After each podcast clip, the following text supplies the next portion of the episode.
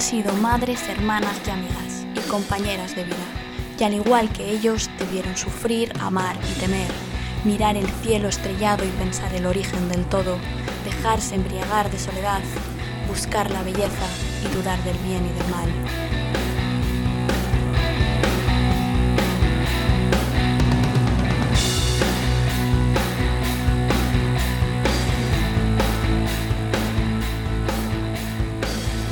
Fue considerada la mujer más peligrosa de Estados Unidos. ¿Pero peligrosa por qué? ¿Qué tipo de peligro representaba y para quién?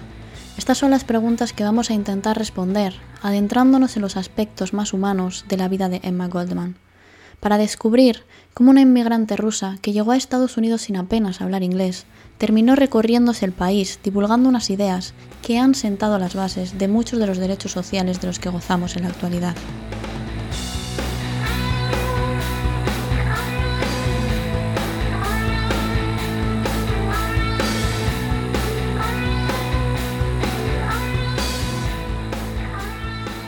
Yo descubrí a Emma Goldman con un libro de recopilatorio de mm, algunos ensayos suyos que se editó en español con el nombre de Anarquismo y Feminismo y que fue para mí el primer libro que leí sobre teoría feminista.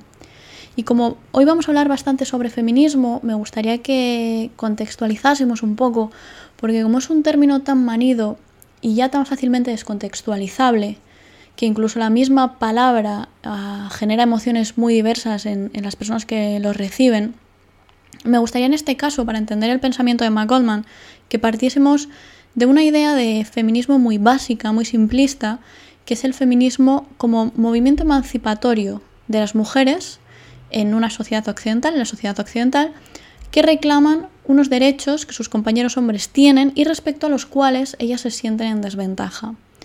Aquí estoy dejando de lado todas las luchas interseccionales de las que el feminismo se ha ido nutriendo poco a poco y en función de las cuales ha ido evolucionando.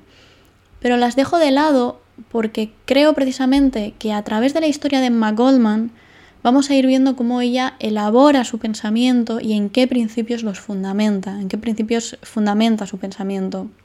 Y vamos a poder ver también eh, de qué manera este pensamiento de Emma Goldman encaja y a la vez difiere con la teoría feminista con la que quizás estamos más familiarizadas hoy en día.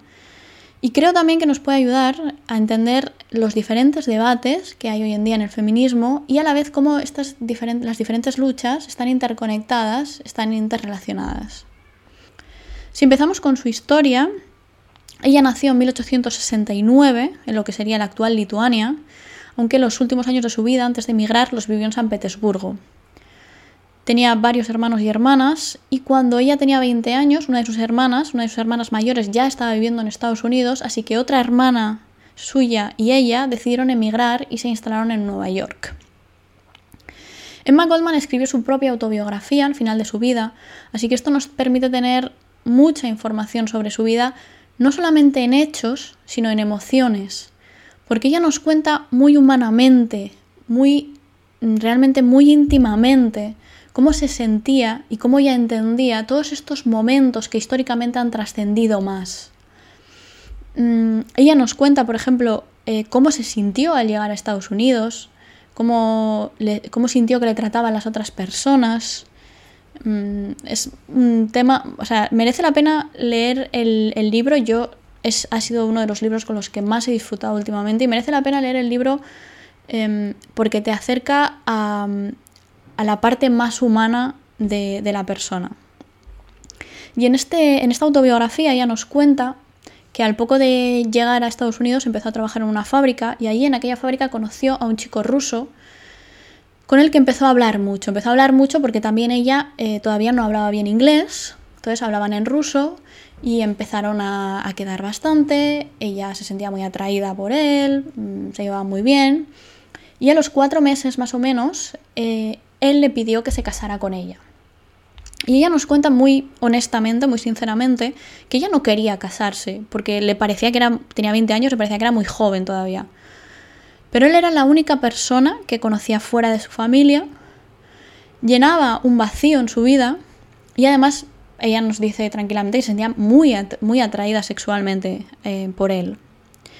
Y por otra parte, ya llevaban cuatro meses quedando y la gente empezaba a hablar mucho. Hay que pensar que estamos hablando de finales del siglo XIX todavía.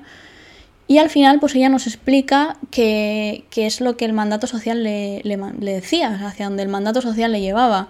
Y no veía muchas más opciones que el matrimonio. Así que decidió casarse con él. Y es bastante graciosa, la verdad, escribiendo su biografía y nos cuenta cómo el día de su boda estaba deseando acostarse con él, es lo que nos dice, es lo que más eh, me apetecía en el mundo. Y nos cuenta cómo el sexo fue absolutamente desastroso. Poco después eh, de la boda, ella pues ya empezó a darse cuenta de que tenían intereses diferentes. A ella le gustaba mucho leer, leía mucha filosofía, filosofía política y intelectualmente pues su marido mm, no tenía otros tenía otros intereses a él le gustaba pues, él pasaba mucho tiempo jugando a cartas por ejemplo nos dice con sus amigos em, además el sexo seguía siendo un absoluto desastre y em, entonces ella empieza a plantearse a ver qué perspectivas de futuro podría tener con aquel, con aquel hombre, ¿no? En aquel matrimonio. Y hay un hecho, esto es muy importante porque hay un hecho que marcó un antes y un después en la vida de Emma Goldman. Y, fue la muerte de los anarquistas de Chicago por la revuelta de High Market. Em, la revuelta de High Market viene de la, huelga que duró del, 1 al 4 de mayo de 1886, em, en la que se reivindicaba, entre otras cosas, la jornada de 8 horas que además es el origen eh, de que el 1 de mayo sea el, Día de las Personas Trabajadoras. Y, bueno, en, aquel, en aquella revuelta de High Market, ocho trabajadores anarquistas habían sido condenados a muerte. Entonces, tras la muerte de estos anarquistas, Emma Goldman Mm, empieza pues quizás a percibir la, realidad de una manera distinta y decide divorciarse. Su marido al principio no quería, finalmente accede. El, rabino les, les, concede el divorcio, ellos eran judíos. Y es aquí donde, en, el momento en el que ella empieza a adentrarse, no tanto ya en la teoría anarquista, porque ella ya había leído mucho, pero sí en el anarquismo como movimiento social, como proyecto social, vamos a decir. Hoy voy a empezar a construir la casa donde estaré para toda la vida.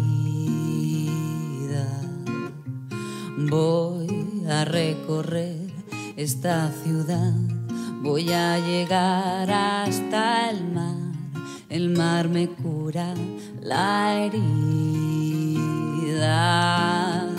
y voy a saltar, voy a nadar hacia otro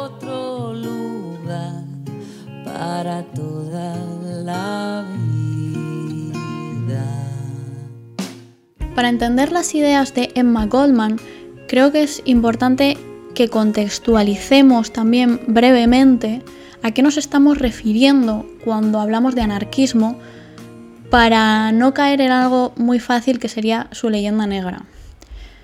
Si hacemos referencia a su etimología, que es algo que siempre nos da mucha información, la palabra anarquismo tiene su origen en el griego viene de unir eh, las palabras an, que significa sin, y arqué, arge, que es una palabra muy utilizada en filosofía, que tiene muchas traducciones posibles, pero en este caso la podríamos traducir como poder, entonces sería sin poder.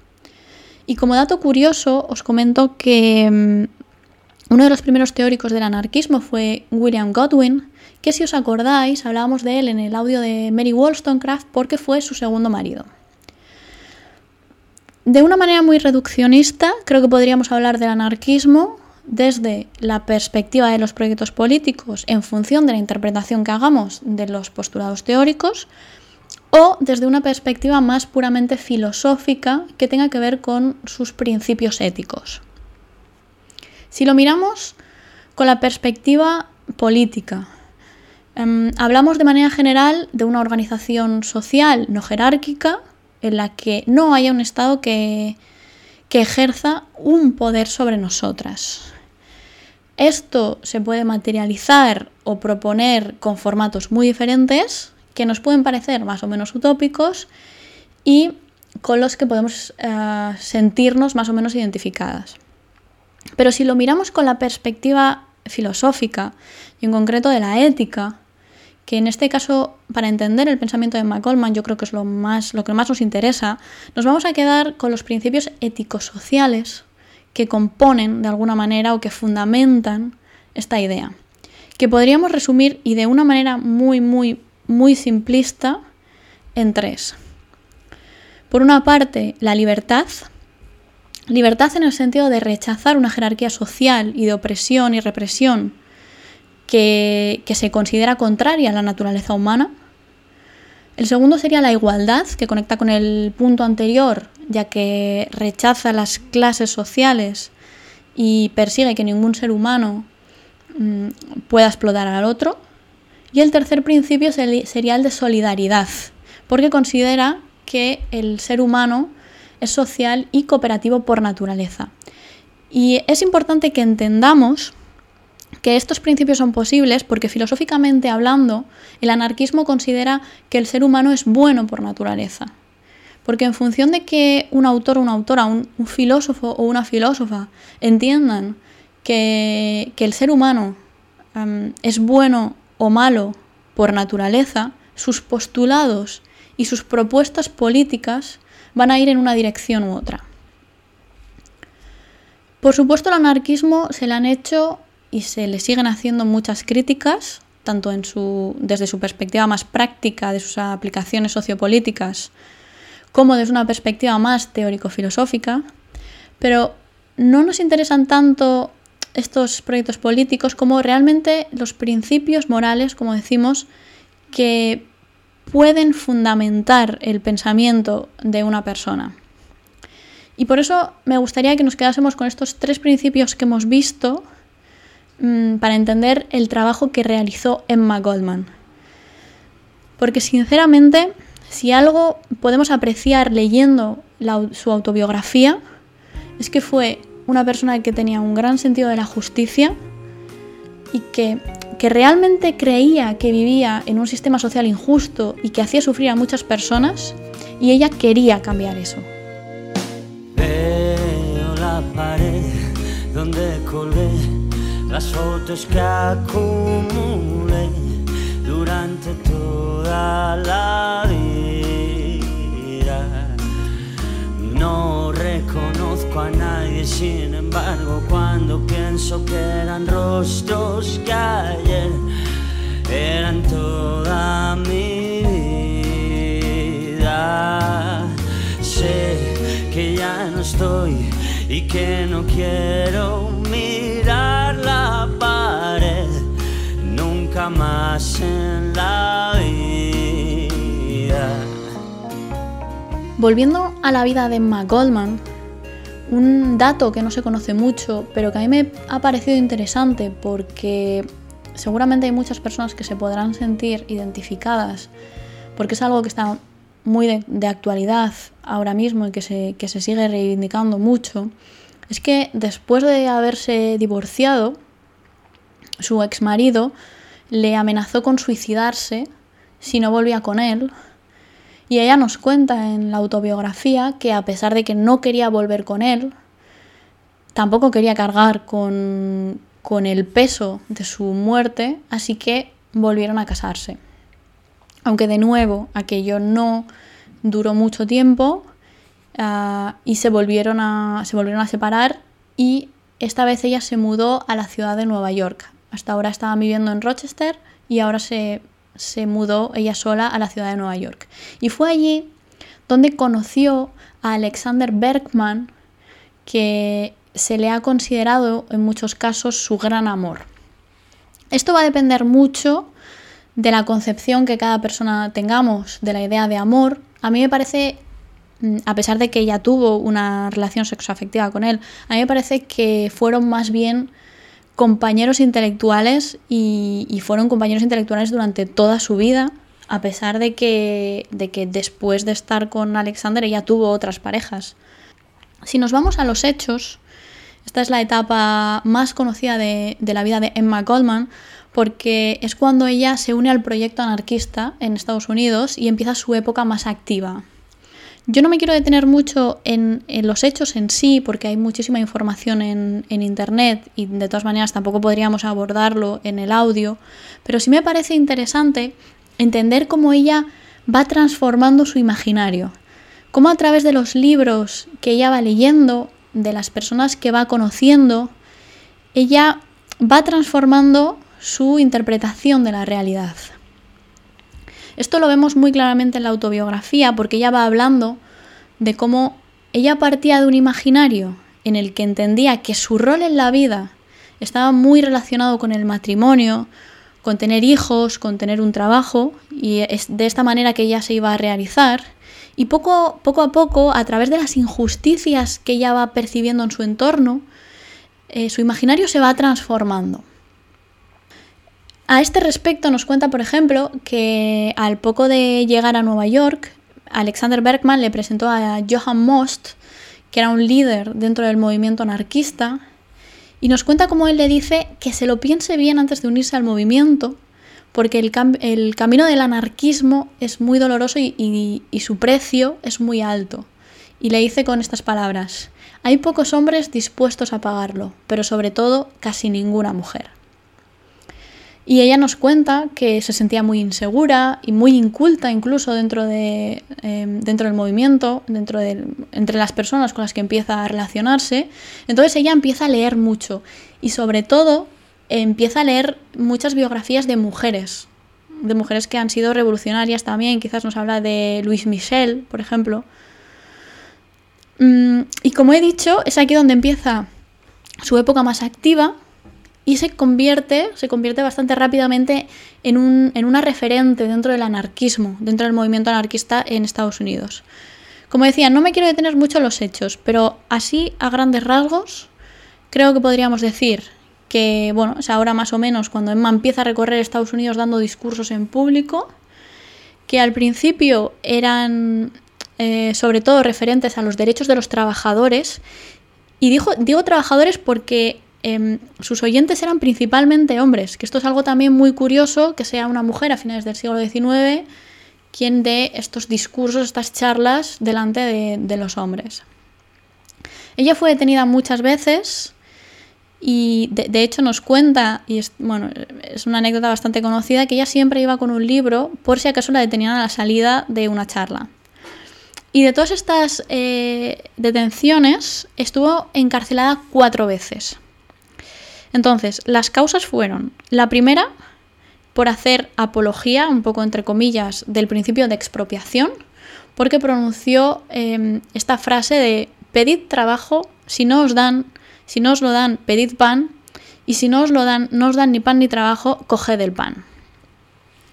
La segunda vez que estuvo encarcelada fue por, por su supuesta participación en el intento de asesinato del presidente William McKinley, que después se demostró que no había participado.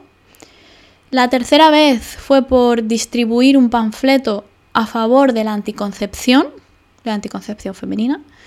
Y la cuarta, por difundir sus ideales pacifistas y criticar la ley que obligaba al servicio militar en Estados Unidos. Esto fue en 1917, o sea, durante la Primera Guerra Mundial. Dos años y dos años después, eh, poco después, o sea, dos años después de la excarcelación, eh, fue deportada a Rusia. Y allí vivió algunos años, fue deportada a Rusia con Alexander Bergman, allí vivieron algunos años. Participó en la Revolución Rusa, aunque rápidamente eh, se desvinculó por diferencias ideológicas. Y después de pasar algunos años en Berlín y en Londres, se mudó definitivamente a Canadá, donde murió en 1940. Sempre achei que precisava de um castelo, sempre achei que eu estaria salvo, que eu estaria bem. Mas lembrei na torre mais alta viveu uma princesa, prisioneira em seu próprio lar. Você estava por todos os lados, e por mais que eu tentasse te afastar, você sempre dava um jeito de entrar. Fugir, celas e guardas sempre iriam impedir. Eu nunca te dei minha permissão, você nunca soube aceitar um não. E eu que sempre segurei em sua mão me perdi. Si hablamos del movimiento feminista, eh, la figura de Emma Goldman es bastante controvertida en este caso. Pero como decía antes, mm, creo que su figura puede ayudarnos a entender los debates que se están dando actualmente dentro del movimiento. Porque a pesar de que ella hizo un gran trabajo de divulgación defendiendo la emancipación de la mujer, ahora vamos a comentar eh, esa parte un poco más en detalle, pero a pesar de eso, ella, por una parte, le fue hostil, le fue hostil al sufragismo, eh, esto tiene bastante sentido si entendemos que ella se oponía a la idea de Estado. Entonces, eh, bueno, eh, hay, un, hay un capítulo en el libro este que os he dicho al principio de anarquismo y feminismo en el que realmente explica por qué ella no entiende el sufragismo como la solución, porque ella cree que, la solución es más profunda. Pero además, ella no entendía que la opresión de la mujer viniese de un sistema de organización social en el que hombres y mujeres tienen roles diferentes. O sea, eso no le parecía la causa raíz, sino que entendía que la opresión venía por parte del Estado y del sistema capitalista. Yo creo que esto quizás puede ser difícil de entender si nos quedamos con esta idea primaria que decíamos al principio de ver el feminismo como la igualdad entre hombres y mujeres, sin plantearnos de qué manera la organización jerárquica del sistema en el que vivimos o la organización del sistema en el que vivimos en general influye en el rol que nosotros representamos en la sociedad. Sin embargo, a partir de la tercera ola del feminismo, en los años 60 del, siglo XX, eh, con esta idea del, del feminismo radical, que es precisamente esta idea de que en una sociedad desigual las luchas tienen que abordarse en conjunto porque, porque son interdependientes, la figura de Emma Goldman cobra más sentido, digamos, ¿no? Sus ideas, se recuperan sus ideas, porque, mm, bueno, digamos que quizás la sociedad está más preparada para estas ideas tan revolucionarias. Em, esto conecta un poco, ¿no? Esta idea de que, de que todas las luchas tienen que abordarse en conjunto con, con, lo que comentábamos en el audio de la justicia social. Que no podemos solucionar una, un problema dejando a los demás de lado, porque todo está interconectado. Si nos vamos ya a los hechos que. y a lo que ella defendió, vamos a decir, ella defendió muy, muy abiertamente el aborto y los, y los, anticonceptivos y por supuesto fue muy criticada por eso. Y para esto se unió y empezó a trabajar con Margaret Sanger, que es precisamente muy conocida por, por estas luchas.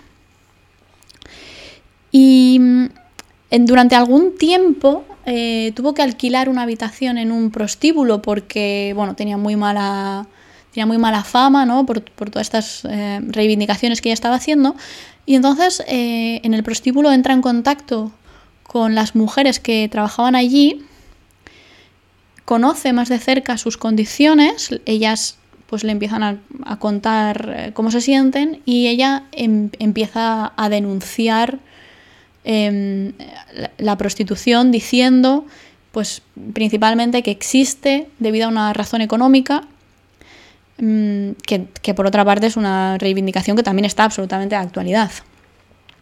Pero de todas formas, lo que más criticó Emma Goldman, contra lo que ella más se reveló o mm, sobre lo que más escribió quizás, fue la institución del matrimonio.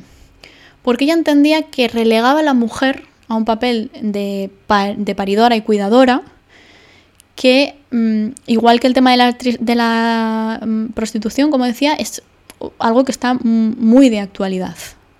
Pero este tema del matrimonio está muy relacionado para ella con el amor, que es también algo sobre lo que ella habló y escribió muchísimo.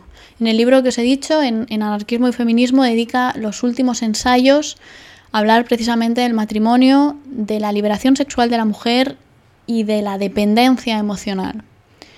Sobre el matrimonio, más o menos eh, ya hemos comentado lo que dice, pero es verdad que en el libro da datos, fundamenta sus premisas lógicas y critica también cómo las mujeres son educadas y crecen con este imaginario de considerar el matrimonio y la familia como única finalidad en su vida y que transformar ese imaginario una vez eh, adulta, cuando, mm, cuando ya estás como metida en esa rueda, es mucho más difícil. Pero a pesar de lo que pudiera parecer, Emma Goldman amó muchísimo, tuvo varias parejas em, a lo largo de su vida y fue una gran defensora del amor libre. Criticó la monogamia, que la relaciona mucho con los celos y la dependencia emocional, y por supuesto reivindicó el sexo libre. Yo os invito a leer el libro de Anarquismo y Feminismo, son 200 páginas y hace realmente un recorrido muy completo y muy bien fundamentado sobre su pensamiento. Pero yo os voy a leer dos apartados muy pequeñitos que me parece que resumen bastante bien estos, estos conceptos del amor libre y sobre todo eh, que ella lo hace en, en el segundo texto que voy a leer de una manera muy conciliadora. El primer texto dice así, si hay algo libre en el mundo es precisamente el amor. El hombre pudo comprar cerebros, pero sus millones no pudieron comprar el amor. El hombre subyugó los cuerpos, pero no subyuga el amor. El hombre encadenó al espíritu, pero quedó completamente indefenso ante el amor. Y el segundo dice, todos los amantes hacen bien en dejar las puertas de su amor abiertas. Cuando el amor pueda ir y venir sin miedo a encontrarse con un perro guardián, los celos difícilmente echarán raíces, pues aprenderán pronto que donde no hay llaves ni candados, no cabe sospecha ni desconfianza. Y para cerrar esta historia, me gustaría que volviésemos a ese momento cuando Emma Goldman salió de la cárcel por cuarta vez y antes de ser deportada a Rusia, porque fue entonces cuando un agente del FBI le consideró la mujer más peligrosa de Estados Unidos. Me gustaría que pudiéramos reflexionar sobre este concepto, sobre la idea de peligro, porque ¿qué hacía Emma Goldman tan peligrosa? Tenía un gran sentido de la justicia social, tuvo ideas muy revolucionarias que se siguen reivindicando hoy en día, se dedicó a dar charlas eh, explicando cuáles eran sus ideas, en qué las fundamentaba y cómo esas ideas podrían mejorar la vida de todas las personas. Y todo esto lo hizo rechazando la violencia. Entonces, ¿qué significa para nosotros como sociedad el peligro? Para que una persona con estas características nos parezca o pueda ser considerada la mujer más peligrosa de Estados Unidos. Y quizás podríamos preguntarnos también, ¿qué nos parece peligroso hoy en día? ¿Y a qué personas consideramos peligrosas y por qué?